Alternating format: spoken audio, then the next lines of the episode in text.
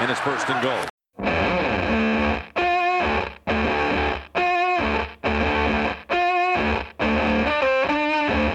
Ритм жизни американского футбола по нашу сторону океана непрерывен. По весне мы учим фамилии бывших студентов, знойное лето гоняет нас из Зеленограда в Пушкино обратно, а дождливая осень загоняет в теплые дома или бары, где нас уже ждут лучшие игроки команды планеты. Сезон НФЛ подоспел после семимесячного ожидания. Мы отоспались и соскучились. Мы готовы как никогда.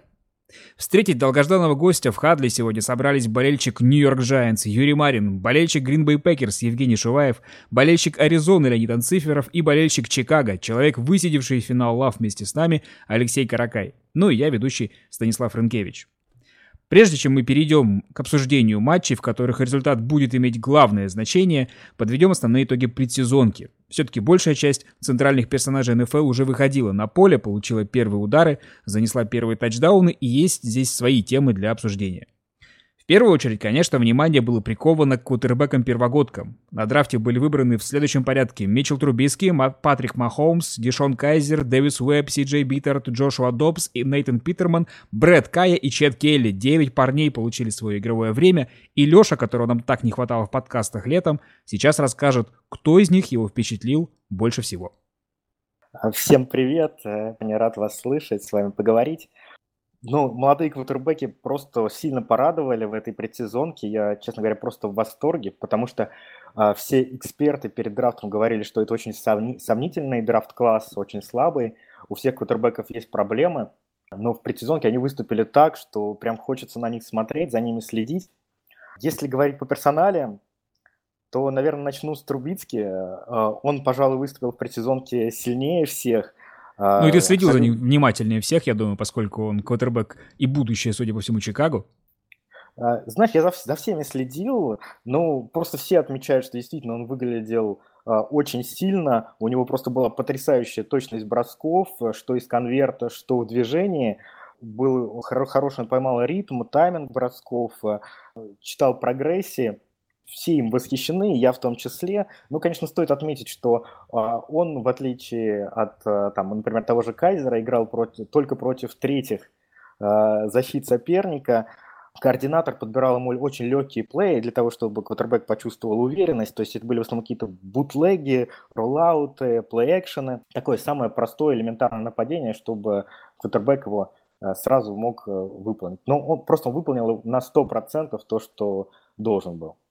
Кайзер того, же, не... того же Кайзера, получается, больше готовили к старту вот прямо сейчас, да? Трубицкий да, все-таки... Да, да, то есть, то есть э, Кайзера э, Хью Джексон прям реально готовил, у него были довольно сложные э, концепции, играли они в нападении, поэтому не стоит удивляться, что он был менее консистентен, больше совершал ошибок. Ну, он показал просто потрясающую руку. Он выполнял, выполнял такие броски в предсезонке. Ну, кто не смотрел, highlight обязательно посмотрите. Там некоторые просто выдающиеся броски. Большие э, gain ы, большой набор ярдов, длинные забросы.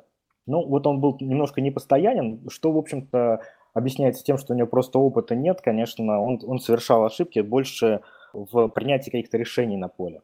Патрик Махомс он тоже довольно играл а, простые комбинации, тоже абсолютно просто сумасшедшая рука, а, на, на ходу делает такие броски там на 50 ярдов, ну, священная корова. Он совершенно контрастное впечатление создает по сравнению с Алексом Смитом, так я понимаю. Абсолютно контрастное, но в то же время было заметно, что он сырой. То есть вот если посмотреть, а, как он делает дропбэк, как он как э, отходит назад, получив мяч, то это такой, знаете, вот э, примерно как э, я иду на работу. Работа, работа ног очень сырая, и она не выглядит как квотербек НФЛ. То есть явно это еще э, Эдди Риду предстоит очень много работы с ним. Вот что точно, что игры с Махомсом будут очень интересными. Очень-очень. Его прям наблюдать интересно, получаешь удовольствие от каждого броска, от каждого забега. Очень такие сочные розыгрыши. Ну, вот это была большая тройка, да, вот из тех, кто не, не так на виду, как те, кто были выбраны в первом-втором раунде, а кто а из них, может про... быть, один человек? Про Праутсона мы не поговорили еще, вот он, он как раз выглядел хуже всех, отличался неточностью, ну, то есть у него были хорошие братки, конечно, но в то же время было много неточных передач. Если честно, он прям сильно-сильно проигрывал по впечатлению остальным квотербекам. Если из, посмотреть из тех, кто немножко дальше был задрафтован, то, конечно, хочется отметить Си Джея Беттерда из Сан-Франциско и Нейтана Питермана из Баффало. Они показали очень такую эффективную игру. Может быть, им где-то не хватало каких-то плеймейкерских способностей, но они смотрелись очень солидно, они под давлением хорошо себя вели, очень эффективно читали э, прогрессию, э, отдавали передачи. И вот у меня есть ощущение, что э, как минимум они будут очень крепкими э, бэкапами в лиге, их ждет очень хорошее будущее.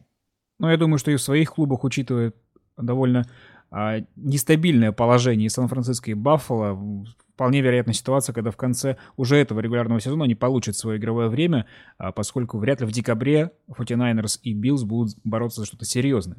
Особенно Нейтан Питерман, потому что всех любимые игрушки Тайрода Тейлора отняли, и, в общем-то, в Баффало созданы все условия для того, чтобы Тайрод провалился.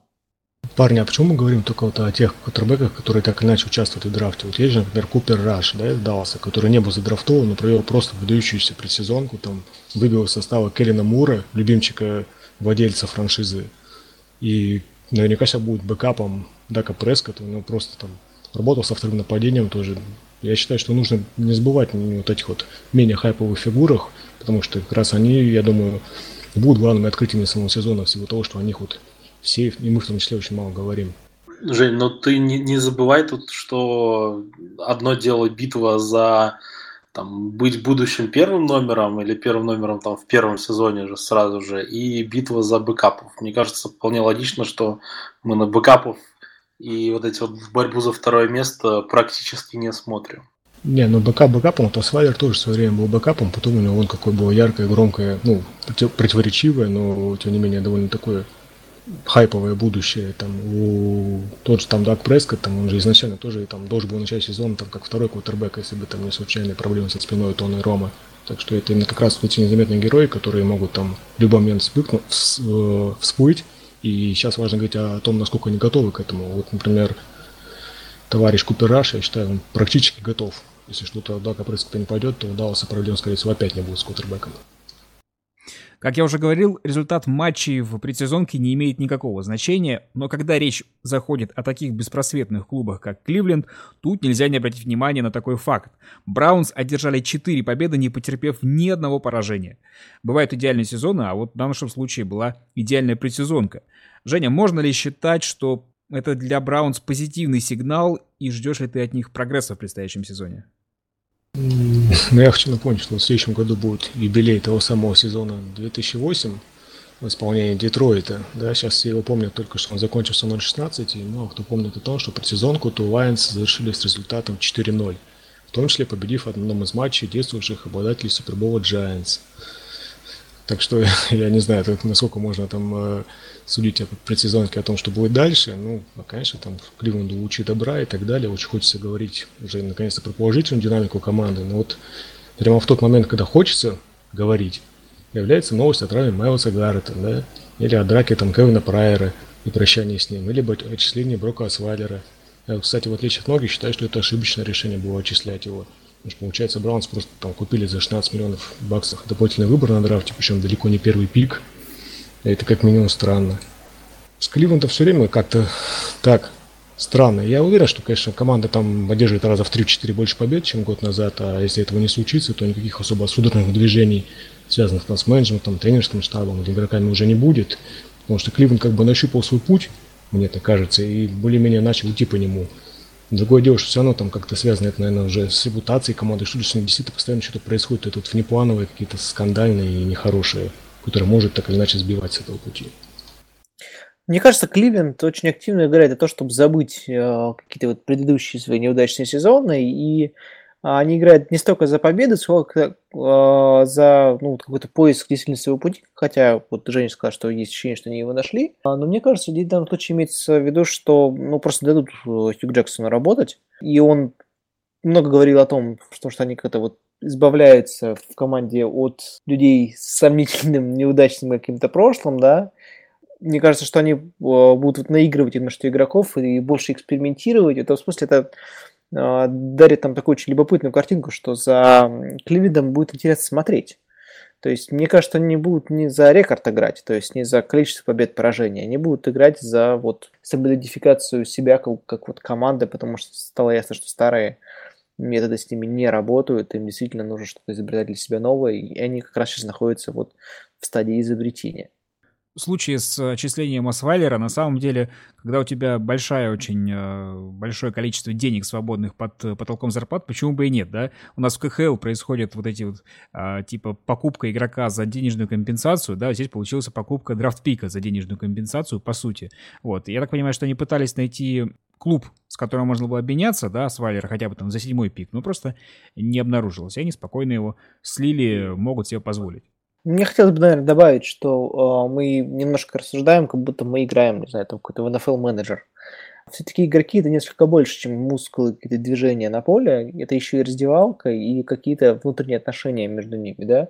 Не исключено, что Брок Освайлер, будучи так сослан в Кливленд, там ничего хорошего из себя в, не показывал. Ни в раздевалке, там, ни в отношениях с другими игроками и так далее. А, и, в общем-то, понятно это. Его человечески как-то, если отбросить какие-то чисто профессиональные вещи в сторону, да, хотя это, конечно, нельзя делать, то его, его можно понять, да, то есть человек, казалось, получил золотой билет, но вместо того, чтобы им воспользоваться, он покатился по наклонной. И э, очень странно было от него ждать каких-то откровений в Кливленде. То есть я думаю, что э, они, опять же, борются не столько за там длинную скамейку, уверенность э, там, в том, что квотербека какого-то может заменить, а в том, что просто себе нащупать. И в этом смысле, ну, будет меньше одним опытным квотербеком. Хотя Свайер, какой он опытный квотербек? Давайте по-честному скажем. Забавно, что практически не очень хорошо расставшись с раздевалкой Денвера, да, э, Асвалер много чего наговорил, будучи в Хьюстоне, про то, как ему не доверяли в Денвере, как там все плохо было. Он опять вернулся в Бронко, сейчас, по сути, к тому же ген-менеджеру, который там показал ему на дверь как-то сейчас будут сосуществовать, сосуществовать с вот этим вот прошлым. Я, честно говоря, мне кажется, в Денвере к нему очень такое противоречивое отношение со стороны болельщиков, там, тем более. Опытные болельщики знают, что самые лучшие новости перед сезоном – это отсутствие новостей. Ведь это означает, что никто не дисквалифицировался, никто не получил травму, и, увы, чаша сия не обошла стороной даже всесильный Нью-Ингланд, который теперь кажется чуточку менее всесильным, поскольку серьезную травму получил принимающий Джулиан Эдельман. Юра, насколько Эдельман весомая фигура в нападении Патриотс, понизили ли шансы на чемпионство команды Беличика в Супербоуле? Любопытно, конечно, говоря, а Беличика мы употребляем, о команде Беличика мы употребляем слово не повысились ли шансы на, на чемпионство, а понизились ли. То есть, как бы, нью это единственная команда в лиге, чьи шансы могут понизиться, а не повыситься, как у остальных, да? Вообще говоря, об Эдельмене, а, почему-то вот мы вспоминаем только вот последние сезон или два у него, и, конечно вот этот а, знаменитый кетч в Супербоуле, который во многом, наверное, там все перевернул, и стало почему-то понятно после того, как он тот мяч поймал, что в Нью-Ингланд выиграет. Ну, точно так же, как там Giants э, выиграли после того самого знаменитого Helmet Catch, да. Все-таки Эдельман не был настолько важной фигурой в нападении э, Нью-Ингланда все время, да, всю время этой династии. И он просто хороший исполнитель, который удачно попал в команду э, Билла Биличика. И если я правильно помню, он там делал многое для того, чтобы остаться в этой команде, в том числе там, по-моему, ему понижали зарплату. Да, он а... в спецкомандах вообще очень долгое время играл тупо он как бы он без своего составе заслужил, да, то есть это не человек, которого звездно убрали на эту позицию. И, возможно, роль его в раздевалке, она там еще более важна, нежели чем роль на поле. А, собственно, в раздевалке не обязательно быть супер здоровым. Нападение Билла Беличика, в общем-то, есть только один незаменимый игрок, да, и все мы его знаем. И в этом смысле, мне кажется, что ничего страшного, в общем-то, не произошло для Нью-Ингланда, тем более, что в команду пришел такой маститый принимающий, как Брэндин Кукс, я думаю, что он-то там наловит. То есть э, я даже боюсь, что как бы травмы Эдельмана, как бы мы позитивно к Джулиану не относились, мы даже, скорее всего, не заметим. Но, тем не менее, он оставался одним из самых надежных э, принимающих для Тома Брэди, да, особенно в последние там, два сезона. В любой непонятной ситуации э, разыгрывающий откидывал именно в его сторону, да, и такой... Слушай, ну потому что в, там был Гронк и больше никого почти что в нападении. Поэтому довольно логично, что он там остался. Тем более, что мы говорили о том, что насколько он важен для команды в том в каком-то вот моральном смысле, что он типа чуть ли там не с самых низов пробился на позицию первого принимающего. Mm. Брэндин Кукс, да, то есть точно так же, как был в свое время Рэнди Мосс, да. Поэтому Ну, Мне Брэдин кажется... Да, немножко другого формата футболиста, он не прямой конкурент Джулина Эдельмана. Что касается того, что Эдельман пробился с низов, это ведь вообще история не только про него, да. В составе Нью-Ингланда на позиции принимающего играют чуваки, которых вряд ли бы пустили так э, далеко по деп-чарту в других командах, да. Это все белые чуваки, которые любят э, играть в лакросс, которые пахали в спецкомандах. И вот такое ощущение, что Беличик мало того, что он ноунеймов любит использовать на позиции бегущего, так он еще и постепенно на позиции ресиверов пытается выбрать наименее, э, не знаю, как сказать, профильных, что ли, футболистов, да, таких, как принято выбирать на позиции принимающего. Но в том-то дело, что мне кажется, что в нападении Билла Беличика принимающий это никак не прямая, а сугубо функция. Еще раз, незаменим, это только один игрок, Том Брэди. А все остальные, ну, в общем, ну, окей, не будет Эдельмана, будет нападение немножко по-другому играть. Мне кажется, схема-то у Беличика нормально в голове на этот счет. Я вот сомневаюсь, что у него даже Том Брэди незаменимый, потому что с Гарапола Нью смотрелся очень даже прилично в прошлом году. 3-1 они закончили вот этот период дисквалификации, хотя э, перед тем сезоном все говорили, что если они пройдут первый месяц 2-2 без Брэди, это будет очень здорово. Но тем не менее, даже с Джакоби Брисетом у них что-то периодически получалось. Это такой переход к Лене как раз через Брисета. Да, все верно. Брисет будет вечно через него ассоциироваться с Леней Ацифером. Кстати, как тебе новость, Леня, по поводу перехода Брисета в другую команду? Ну, я слегка подофигел, простите, с таких новостей. Вот. И мне, честно говоря, немножко жалко стало Брисета, потому что его совсем в в огонь прям кинули. Он, конечно, не выйдет на первой неделе, вот, но тем не менее, я думаю, что в Нью-Ингланде ему было бы лучше. И э, вариант э, там с продажей условной Горопола, он был как-то более просматривался вот во всей этой троице. Ну, получилось, что получилось. Будем следить. Да, вообще я к тебе обратился по поводу Хотел к тебе обратиться по поводу борьбы за место стартового кутербека. Блейк Бортлс чуть не проиграл Чеду Хенни. Хакенберг проиграл сам себе. А самым интригующим противостоянием была заочная дуэль Тревора Симена и Пакстона Линча в Денвере. Как и год назад, ветеран вышел из нее победителем. Подскажи, по делу ли Симен был выбран стартовым разыгрывающим, и могут ли с ним во главе Бронкос на что-то рассчитывать? Ну, как по мне, то это достаточно грустный выбор между Симеоном и Линчем. Вообще там такой команде, как Денверу, которая пережила сначала Тибо, а потом Пейтона Мэннинга, по-моему, грех э, иметь настолько невзрачный набор э, квотербеков. Но э, поскольку выбирали из того, что есть, видимо, выбрали того, кто чуть более надежен. Линч немножко не справляется, причем мне лично не очень понятно из-за чего не может же там на него так давлеть, там, не знаю, выбор, выбор в первом раунде, какие-то нет каких-то особых ожиданий потому, по поводу того, что он должен стать спасителем команды. Вроде бы развивайся, расти, а, бери пример вот с квотербеков этого года, но что-то не получается. Вот, видим, мне кажется, Денвер видел в Линче, ну, не то, что видел, а хотел выбрать себе нового Дака Прескота, но не получилось. А Симеон, ну, он не производит впечатления того, что это какой-то супер талантливый игрок, э, и при этом единственным способом для него стать стартовым это было какое-то там трудолюбие и путь, не знаю, еще одного Алекса Смита условного. Не, не в плане там стиля игры, а в плане того, что человек, который с каким-то таким ограниченным набором возможностей за счет своей там, работы и правильного использования тренерским штабом а, сможет чего-то добиться. Но, тем не менее, Симену там до того же Смита далеко. Ну, что есть, то есть.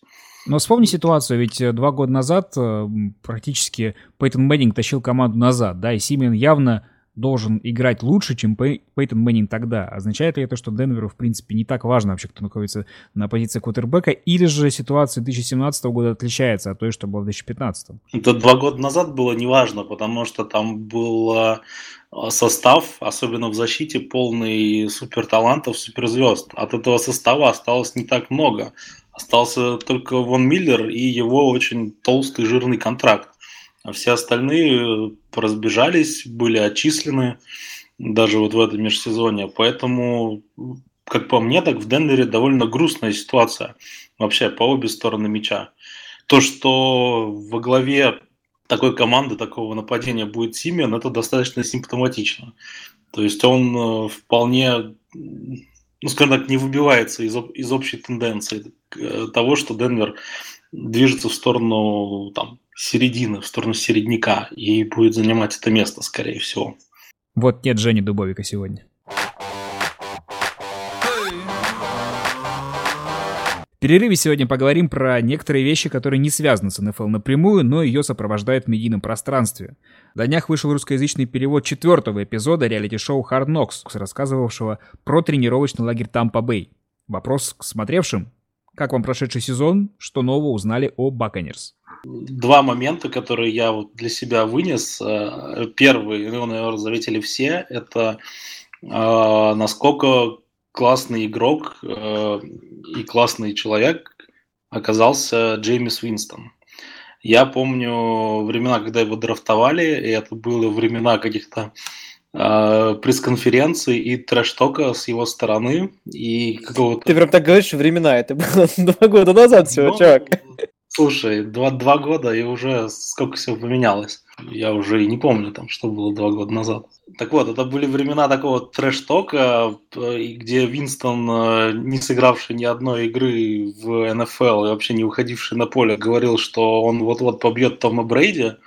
Вот. И сейчас э, это действительно, ну, по крайней мере, в Hard Knocks его показали действительно классным лидером и в раздевалке, и на поле. И там даже если у него что-то не получалось где-то в каких-то моментах, он э, над этим работал, отрабатывал, мотивировал команду. Ну, получалось здорово. То есть мне кажется, что в этом плане команде очень повезло. И то, что Тампа выбирала на том драфте первыми и сделала выбор именно в пользу Винстона, это уже окупилось и будет приносить им дивиденды в дальнейшем. А второе, мне очень понравилось, как э, попытались сделать э, такую, э, не знаю, мини-звезду из новичка лайнбекера Ралли Буллока, очень такая колоритная личность.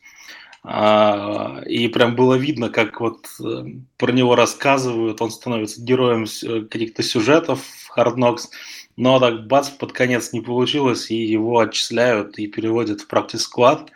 Это вот такой немножко, мне кажется, облом сами режиссеры, сценаристы, ну, они сами немножко так обломались, вот, очень жалко. Но действительно классная личность, классный игрок тоже. Фэнтези-турниры набирают обороты, думаю, не осталось уже не отдрафтовавшихся лиг. Чем предстоящий фэнтези-сезон примечателен по сравнению с предыдущими, что уже успели подметить интересного? То у нас стартовал э, наш любимый фэнтези боул, который в этом году у нас суперфлексом, так называемым, и тогда у нас на позиции флекса могут играть не только тайтенд, э, ресивер или раненбэк, но еще и квотербек. И это, конечно, большой Большое а, святотатство. Ну, святотатство в плане консервативных, наверное, участников. В данном случае я э, хотел бы назвать каким-то большим прогрессом, потому что мы наконец начинаем понемножку догонять в плане фэнтези э, то, что происходит в США, потому что там куда больше всяких разных форматов в плане фэнтези, э, и то, что мы так долго консервативно придерживались каких-то классических схем, ну, мне кажется, здорово, что мы разбавили это таким образом. Суперфлекс, он добавляет вариативной стратегии, то есть люди уже на первом, втором пике, они думают не только о Давиде Джонсоне и Леоне Белли, но и, и о Аароне Роджерсе, и реально над этим приходится ломать голову, потому что ты не знаешь, что дальше в драфте произойдет, и нужно взять хорошего квотербека. А во-вторых, э, э, Суперфлекс, он э, поднимает значимость позиции квотербека в принципе. Это же не дело, когда люди берут первого квотербека в 10, 11, 12 и даже в 15 раундах. Леш, ты вот что скажи, ты в каком-нибудь из своих лиг взял и языки ли это? А, к сожалению, да. Я всем, кто ко мне обращался с советом, всегда советовал а, оставайтесь от этой ситуации в стороне, не берите Эллиота. Ну, ну красавец, вот, так и надо поступать. Ну, так, так и нужно было поступать. Но, но прямо вот перед принятием решения а, я поверил в то, что а, срок могут скостить, и взял в двух лигах а, Эллиота в, во втором и в третьем раундах. А, о чем сейчас жалею, потому что придется мучиться 6 игр, держать его на скамейке. Я это очень не люблю. Люблю э, фэнтези стартовать быстро, сразу получать победы, а не э, пытаться в конце регулярки вкатиться еле-еле в плей-офф. Именно поэтому в тот первый сезон, когда мы играли с тобой вместе, ты начал его 0-6, потому что очень любишь быстро вкатываться. Можно, парни, вам задать такой вопрос? Вот тот, кто тот игрок фэнтези в этом сезоне, мимо которого вы не можете пройти в своих драфтах? Вот э, лично у меня это Крис Хоган. Мне кажется, он сейчас очень недооценен после травмы Эдельмана. В предсезонке было видно, что Брэди прям Хогану доверяет, а, смотрит много в его сторону. А мне кажется, для Тома Брэди доверие это самое главное. И вот Хоган, он может, в принципе, стать э, даже первым принимающим, а, а не Кукс в этом году для, для Брэди. У меня вообще получилось довольно много повторяющихся игроков, то есть как бы лик несколько, а игроки одни и те же, так уж получилось. Видимо, просто в моем вот драфт-борде, как он называется, да, очень высоко стояли, например, бегущие новички. То есть у меня практически везде и Далвин Кук, и Леонард Фурнет так или иначе оказывались в команде. И плюс вот это вот сочетание кутербеков. Я не тороплюсь с кутербеками, да, и поэтому из-за того, что еще высматриваешь боевики, потому что тупо брать двоих кутербеков, у которых в итоге боевики совпадают, да, нафига они такие нужны. В итоге пара Ротлисбергер и Лай вот этот драфт 2004 года как-то вот тоже меня везде преследует. Не скажу, что я этому рад, но как уж получилось. У меня тоже есть сквозные игроки, которые по всем лигам прям прошли. А, я, например, много где задрафтовал Роба Келли из э, Вашингтона. Прям отвратительный я... пик, Юр. Нет, я на самом деле ее взял его очень низко, и в том и в другом случае, и все-таки как бы ты основной бегущий Вашингтоном, почему нет? Юр, к тебе ну, знаешь, какой вопрос, на самом деле, животрепещущий? Он уже не относится к фэнтези, но тем не менее, я думаю, что он очень многих интересует. Что у нас с показами матча НФЛ в этом году? Показываем матчи НФЛ у нас все так же хорошо, как и в прошлом. Мы обязательно будем стараться показывать как можно больше игр для э, поклонников НФЛ в России. Мне, наверное, сразу хочется сделать одну оговорку, в том смысле, что вот, трансляция матчей НФЛ это не совсем то занятие, которым занимается First and Goal, да, то есть э, мы все-таки больше по тексту, материалам как-то, да, чем-то, чем-то таким не мимолетом, а трансляция это все-таки та вещь, которую интересно смотреть прямую, да, и в этом смысле мы э, никогда не транслируем ничего сами по себе. А, и как в, в прошлом году, в этом году мы решили наши усилия объединить с 36-й студии, таких мастодонтов трансляции американского спорта в России, и будем э, показывать, ну, как надеюсь, довольно много матчей еженедельно, да, то есть по принципу, скажем так, работы в 36-й студии у нас всегда в студии есть два человека, чтобы повеселее было и тем, кто комментирует, и тем, кто смотрит. А, и очень часто так будет случаться, да, что как бы у нас будет по одному человеку как раз 36-й студии и от First and Goal. И я, например, буду комментировать а, на первой неделе матч а, Сан-Франциско-Каролина. Мы будем делать это вместе с Василием Пастуховым и надеемся, что сможем порадовать и фанатов Сан-Франциско, и Сан-Франциско, и фанатов Каролины.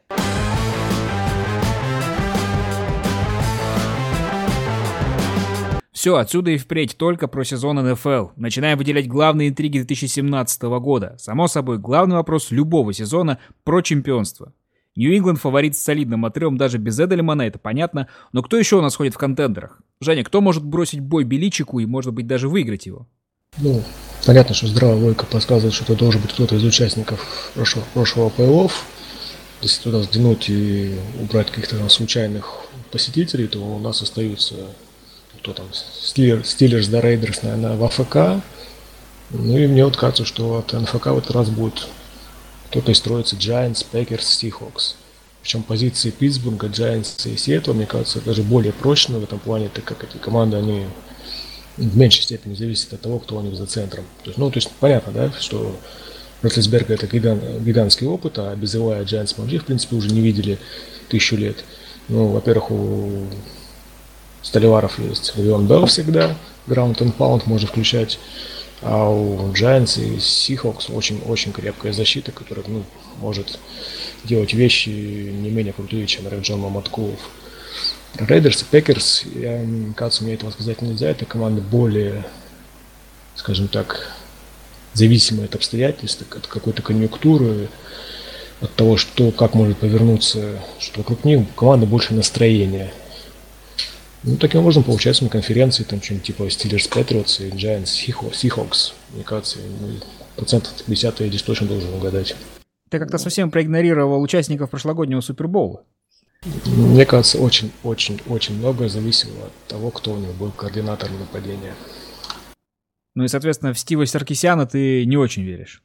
Да, кстати, это довольно скандальный персонаж. И, то есть я не знаю, какой он как специалист, но в любом случае ну, за ним будет интересно наблюдать, но просто Кайл Шенахан это, это лучший по оси всей лиги. За Саркисяна ты по Баяну ответишь. Договорились. Кто реально поборется за Супербол, мы узнаем только зимой, а вот команды, которые за него не поборются, по факту будут известны уже спустя пару месяцев. И здесь тоже есть свой фаворит со знаком минус, сливающий сезон Нью-Йорк Джетс. Есть ли у них конкуренты в борьбе за первый пик драфта? Ну, в этом году, конечно, у Джетс конкурентов нет.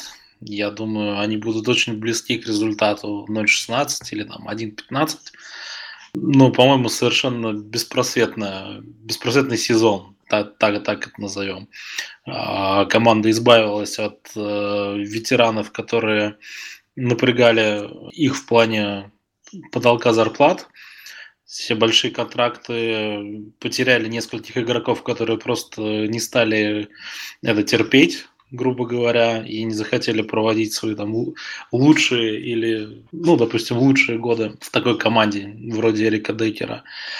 И им просто некого поставить на позицию квотербека, и ко всему этому тот Боус, он не убедил э, общественность в том, что он нужный человек вот прямо здесь, прямо сейчас. И то, что он... Вопрос в том, может ли он выполнить какую-то роль, кроме того, чтобы стать козлом отпущения и быть уволенным там через вот этой весной или, может быть, через год. А, а он не убедил. Хотя в целом э, вроде бы все эти шаги для команды в перестройке правильные. А кто может э, поспорить? Ну, наверное, Джексонвиль, который попал в какую-то яму, особенно с позиции квотербека, который там у Бортлза ничего не получается, и ему на пятки наступает никто иной, как Хенни. Есть еще Баффало, которые тоже затеяли что-то вроде перестройки. Ну, кстати, да, Биллс, вот, мне кажется, наиболее вероятным кандидатом. Билл, Биллс, скажем так, это, по-моему, самая невзрачная команда сейчас в лиге. И, скорее всего, они выдадут совершенно невзрачный сезон. Как Ничего и почти любой другой Биллс в последнее время. Ну, ну да, да, да. Вот, но просто там те персонажи, которые там что-то могли сделать, были каким-то яркими пятнами, типа того же Сэмми Уоткинса, они точно так же были отправлены в рамках какой-то чистки состава, отправлены из команды. Так что вырисовывается такой некий пул команд, которые будут, которые сделали э, выбор э, в пользу стратегии там, набирать молодых игроков на драфте и так далее, и так далее. Странно, что ты не упоминаешь тут же Сан-Франциско, которому, мне кажется, тоже мало о чем надеяться можно в этом году. Но у Сан-Франциско, по крайней мере, есть хорошая голова, в отличие от, по-моему, всех остальных команд. Не то чтобы я сказал, что там в других командах все прям плохо-плохо на позиции тренера и менеджера, но Сан-Франциско в этом плане выбивается довольно сильно. И там есть надежда, что все заведется и поедет. Плюс там у Сан-Франциско еще очень неплохая защита, да и Брайан Хойер, честно говоря, на позиции квотербека именно у Шенахена, а, мне кажется, более симпатичным вариантом, чем Тайра Тейлор без никого, и, в принципе, не особо любимый у руководства Баффала, да, и уж, конечно, не 38-летний Макаун, за которым Хакенберг. Мне кажется, Сан-Франциско вполне могут хотеть пойти за квотербеком, тем более, что в 2018 году там очень любопытные персонажи нарисовываются, и есть за кого, так сказать, сак фулак, есть э, за кого повторить этот подвиг. Кстати, этот человек, до которого все наметились уже в прошлом году, в первой же игре студенческого сезона выдал два перехвата без пасовых тачдаунов и полез вниз во всех этих предсезонных рейтингах, да, Сэм Дарнолд. Поэтому очень забавно, если у него реально провалится сезон, и в итоге Джаз останутся вообще э, как бы без, без этого приза на веревочке. И, кстати, на первой же неделе, в воскресенье, нас ждет мега-заруба Джетс Баффало. Кто его знает, вдруг именно эта игра определит, кто в итоге сезон, по итогам сезона будет обладателем первого пика. Так что уже есть зачем следить. Почему Леша Карака не говорит, что, например, Чикаго Бирс один из претендентов на первый пик драфта? Я не понимаю. Что он влюбился в Трубиски уже? По предсезонке против третьего состава защиты. Окей. Просто потому, что я так не считаю. Мы свои 3-4 победы возьмем. А потом можно подумать, что третий состав предсезонки это круче, чем то, что в секондаре Green Bay Packers в регулярке будет показывать. На 3-4 возьмем первый пик. Юра, как специалиста по выдаче индивидуальных наград, конечно, не могу тебя не спросить про основных кандидатов на звание MVP в 2017 году, если не Ваня Головешкин, то кто? Как мы знаем, НФЛ такая сугубо профессиональная лига, и у нее есть некая особенность, что лучше всего игроки играют свой последний сезон на контракте, чтобы им дали э, следующий контракт побольше. Поэтому здесь, конечно же, нужно следить за теми игроками, которые в сезоне 17 э, и немножко 18, они будут э, играть свой последний год, то есть те люди, которые были в 2014 году выбраны на драфте. А, здесь, конечно же, выделяется Адел Бекхэм, который, надеюсь, очень сильно я очень сильно надеюсь, что он поскорее залечит там свою лодыжку. Все-таки она не так сильно травмирована и выдаст супер сезон за Giants, тем более, что у Giants есть общем-то, все возможности бороться за самые а, высокие награды в, в, в дивизионе и в целом в лиге. И, в общем-то, Адел Бекхэм это человек, на которого явно будут рассчитывать, и он явно способен быть локомотивом побед Giants. И, в общем-то, он, я думаю, что точно один из главных кандидатов. Еще из ресиверов, конечно же, хочется выделить, выделить того же Майка Эванса, Тампа тоже, кажется, команда, которая перестроилась и уже тоже готова претендовать и на лидерство в своем дивизионе, и на выход в плей-офф, и уверен даже игру в плей-офф. А, и как раз а, парочка Уинстон Эванс, она, в общем-то, готова зажечь, и мне кажется, и тот, и другой могут по-своему претендовать на э, хороший сезон, и звание там в MVP может быть не общего, но защиты, о, вернее, нападения, конечно, почему нет. Собственно, по, по защите, о которой немножко говорился, да, а, хочется здесь выделить а, Аарона Дональда, который явно будет самым ярким пятном в Сент-Луис Рэмс. Не сыграть. Ну, я думаю, что все-таки договорятся там по в контракту, потому что что ему сидеть-то, да? Видно, насколько сильно он превосходит своих визави, и Сент-Луис Рэмс, в принципе, а, команда, которой, ну, сейчас, мне кажется, можно сильно, претендов... сильно рассчитывать именно на защиту.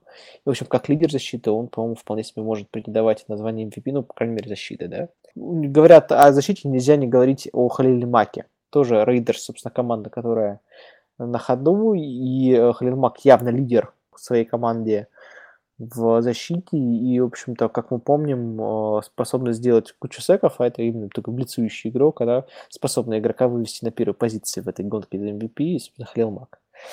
А, ну и закончить, наверное, тоже еще одним игроком из Рейдерс, это Дерек Карр, который свой контракт большой уже подписал, но я думаю, что как квотербек у него цели все-таки не только большой контракт, но и какие-то серьезные командные достижения. И, в общем, как человека, который будет вести Рейдерс к победе, я думаю, что он вполне себе является претендентом.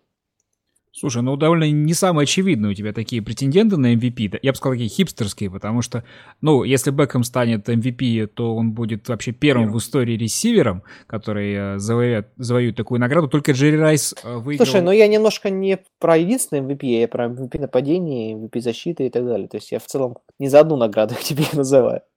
Добро. Ну, кстати, как раз-таки из Giants был единственный MVP в защите. Лайнбекер Лоуренс Тейлор в 86 году э, сумел побороться за эту награду, так что, может быть, Giants действительно будут срывать тренды, почему бы и нет. Я не думаю, что... Э, не, у нас Джей Джей Уотт недавно претендовал да, на такую награду вполне серьезным образом. Вот почему бы и ресивер наконец не побороться. Кстати, кто, э, кто не помнит, кто последний из ресиверов реально участвовал в гонке за звание MVP? Рэнди Мосс, наверное. Да, пожалуй, что Рэнди Мосс вот в том самом 2006-2007 сезоне. Мне кажется, что Джей Вотт очень интригующим кандидатом за MVP в этом году будет, потому что, а, во-первых, э, он возвращается, камбэк Player of the Year, может быть, а во-вторых, он уже до начала сезона стал таким своим, своеобразным MVP в Америке, потому что он там проделает огромную работу по помощи Э, населения Хьюстона, там собрал десятки миллионов долларов. Это значит, он Уолтера Пейтона получит, но не MVP пока. Ну, просто всегда, э, это же такая субъективная награда, я всегда окружаю такой, хорошим парням дает. Вот Бекму, э, мне кажется, не дадут, а вот Джиджи Воту в рамках всего этого. Не, ну прости, Ньютон уже дали, вот уж точно не хороший парень. Но он дарил детишкам мячики после каждого тачдауна. Обычно мы летом прогнозируем, кто из команд, вышедших в плей-офф в прошлом году, не выйдет в этом. Если честно, Леш, я не помню, участвовал ли ты в этом Ванга-турнире, но предлагаю поучаствовать сейчас. Тем более, что Роджер, Роджер Гудел в своем последнем послании болельщикам сделал акцент именно на том, что в лиге все очень быстро меняется, и надежду на то, что твоя команда выйдет в плей-офф, терять нельзя. Ну, верно и обратное. Твоя команда может планку уронить. Кого бы ты назвал в числе таких команд? Ну, во-первых, я бы назвал, конечно, Атланту. Женя у меня уже увел э, эту команду. Действительно, Шенахан ушел, Шенахан гений. И плюс э, похмелье против, после проигранного Супербола это, это реально существующие вещи, доказано уже годами. А, ну, поговорим про других. Э, вот первую команду, которую бы я назвал главные претенденты, это Окленд Рейдерс. Во-первых, они в прошлом году выиграли а, огромное количество близких игр которая решалась там не то что в одно владение, а там в три очка. А, просто, ну, такого везения продолжаться не может. То есть э, качнется, качнется маятник в другую сторону. Во-вторых, у них, ну, самый сильный дивизион. Канзас-Сити, Чарджерс, Денвер. Э, хуже не придумаешь. Это самый интересный, самый сильный дивизион. А В-третьих, э, у них, они Э, в прошлом сезоне, в прошлом сезоне заняли последнее место а, по количеству секов, а на позиции лайнбекера у них играют, э, можно сказать, ноунеймы. То есть защита, она не соответствует нападению, и, конечно, на это может Рейдерс подвести. Маршон Линч не играл с 2014 года, это как бы в общую копилку. Э, ну, очень много красных флагов у Рейдерс, и поэтому в AFC они главные кандидаты.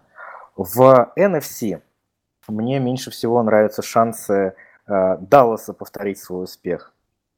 Во-первых, у них в прошлом году было одно из простейших расписаний. В этом году, наоборот, у них самое сложное э, практически расписание э, в лиге.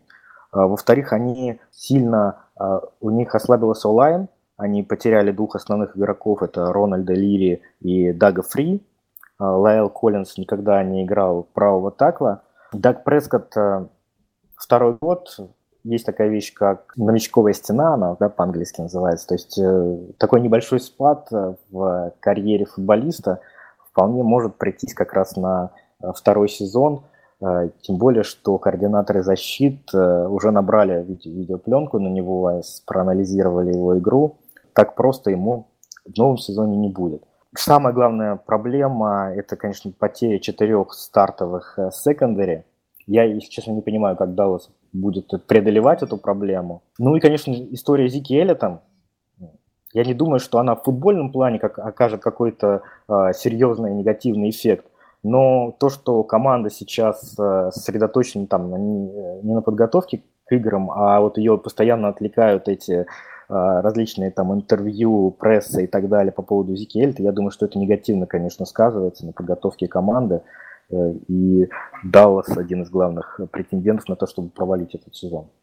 И снова очень смелый прогноз. Леш, давай так, если Окленд и Даллас не выйдут в плей-офф, оба, с меня шаверма. Правда, чем не, не столько моя, сколько Леня, которую мне должен отдать, я тебе ее просто перенаправлю. Я как раз Лене должен шаверму, поэтому замкнется круг. Я предлагаю Леше сразу отдать шаверму всем, потому что он назвал Брюса Ирвина ноунеймом. Наконец задам последний а, общий вопрос по поводу интересных для вас сюжетов, не глобальных, а персональных. Понятно, что всем интересно про Супербол, но для кого-то сезон 2017 во многом интересен, например, из-за перехода Питерсона в Нью-Орлен. Давайте поделимся вот такими небольшими историями, которые заставляют нас ждать ближайшее воскресенье и все последующие. Мне очень хочется, чтобы сверкнул кто-то из кутербеков, которых набрали. Я присматриваюсь к двум. А, первый для меня это такой почему-то очень важный эмоциональный игрок это Дэшон Уотсон в Хьюстоне, потому что в Хьюстоне вообще, грубо говоря, есть все, кроме квотербека, и как раз вот такой квотербек, э, зажигающий и зажигающийся, умеющий выигрывать именно трудные матчи, наверное, в Хьюстон должен прийтись ко двору. А, мне не очень, к сожалению, понравилось, как он провел межсезонку. Все-таки, на мой взгляд, от него я немножко побольше от него ждал, да, надеюсь, что он прибавит по, по ходу э, сезона. И э, вот если сверкнет Дэшон Уотсон, я буду очень доволен. То есть, мне кажется, было бы здорово. А, и вот в случае Кливленда, да, вот там мы вообще ну, заждались каких-то крутых игроков.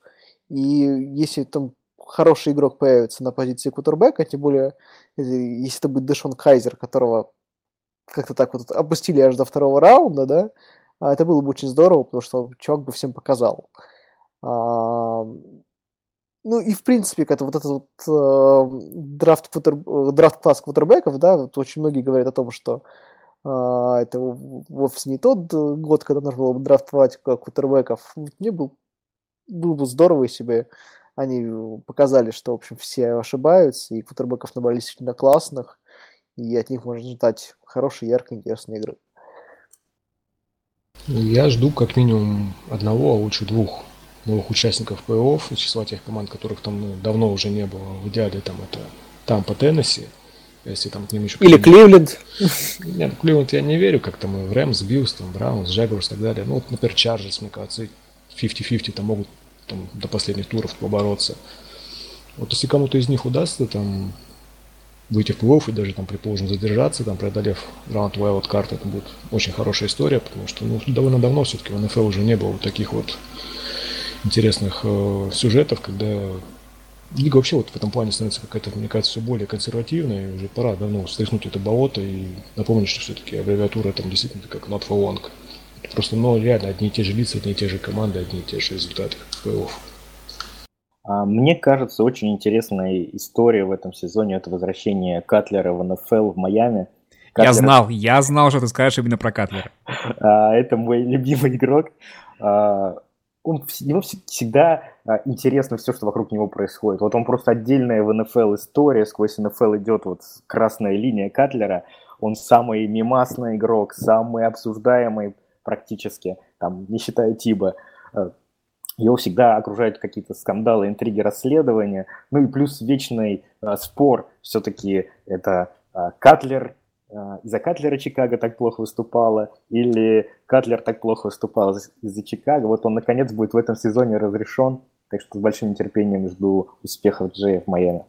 Спасибо большое, Леш, что напомнил мне про Тибу, потому что я драфтанул Тибу в редакционной лиге, нужно пойти его скинуть, а я забыл это сделать. Но я бы назвал, наверное, две вещи. Одна такая очень-очень фанатская э, и связанная с Резоной. А, то есть, ну, понятно, что я очень хочу и очень жду там, крутого выступления.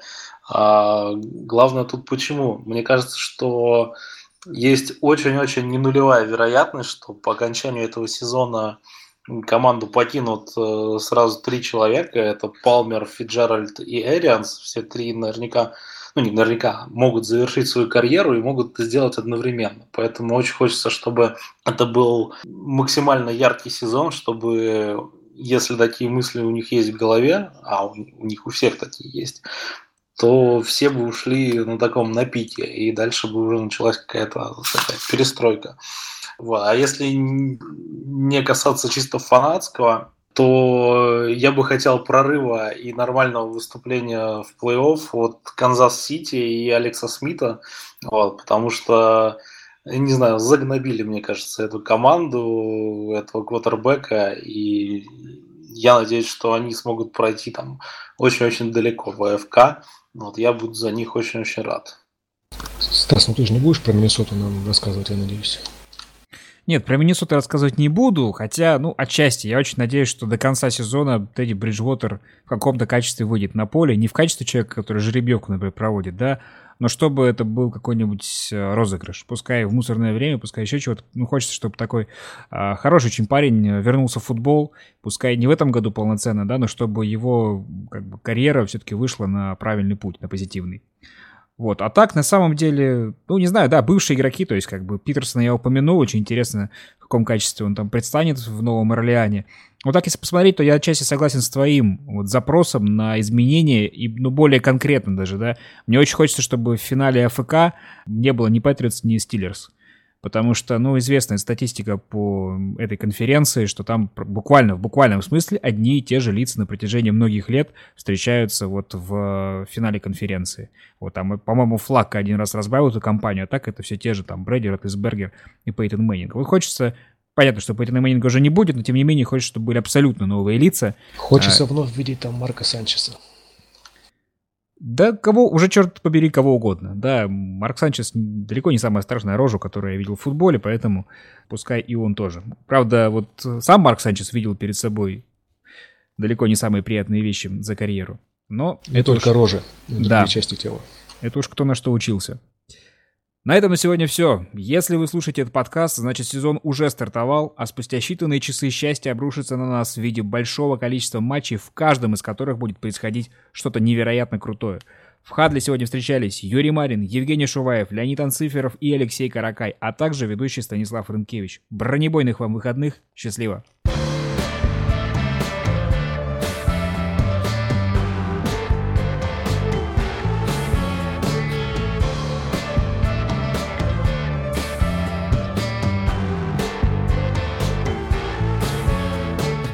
Слушайте, что нужно сделать, чтобы у Шуваева был нормальный звук? Нужно его взять и жить к себе.